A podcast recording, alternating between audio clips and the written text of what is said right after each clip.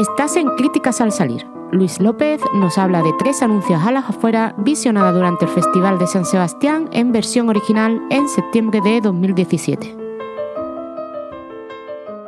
Tres anuncios en las afueras es una película que capta a la perfección el estado de ánimo actual en su país, en los Estados Unidos.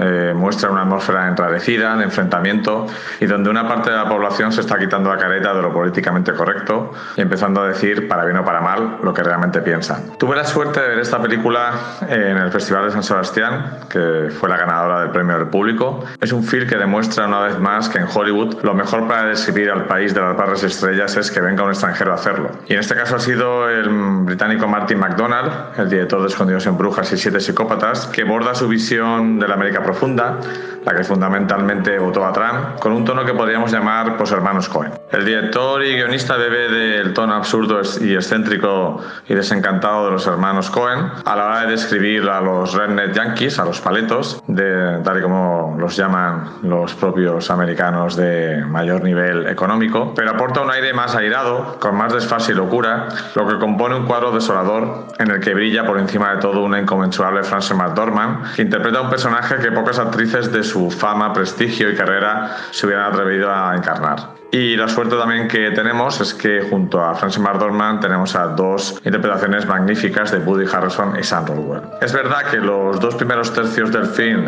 rayan a mejor altura que la última parte, en la que decae un poco el tono y, la brillantez. Mm, no es impedimento para que estemos hablando de una de las mejores películas del año.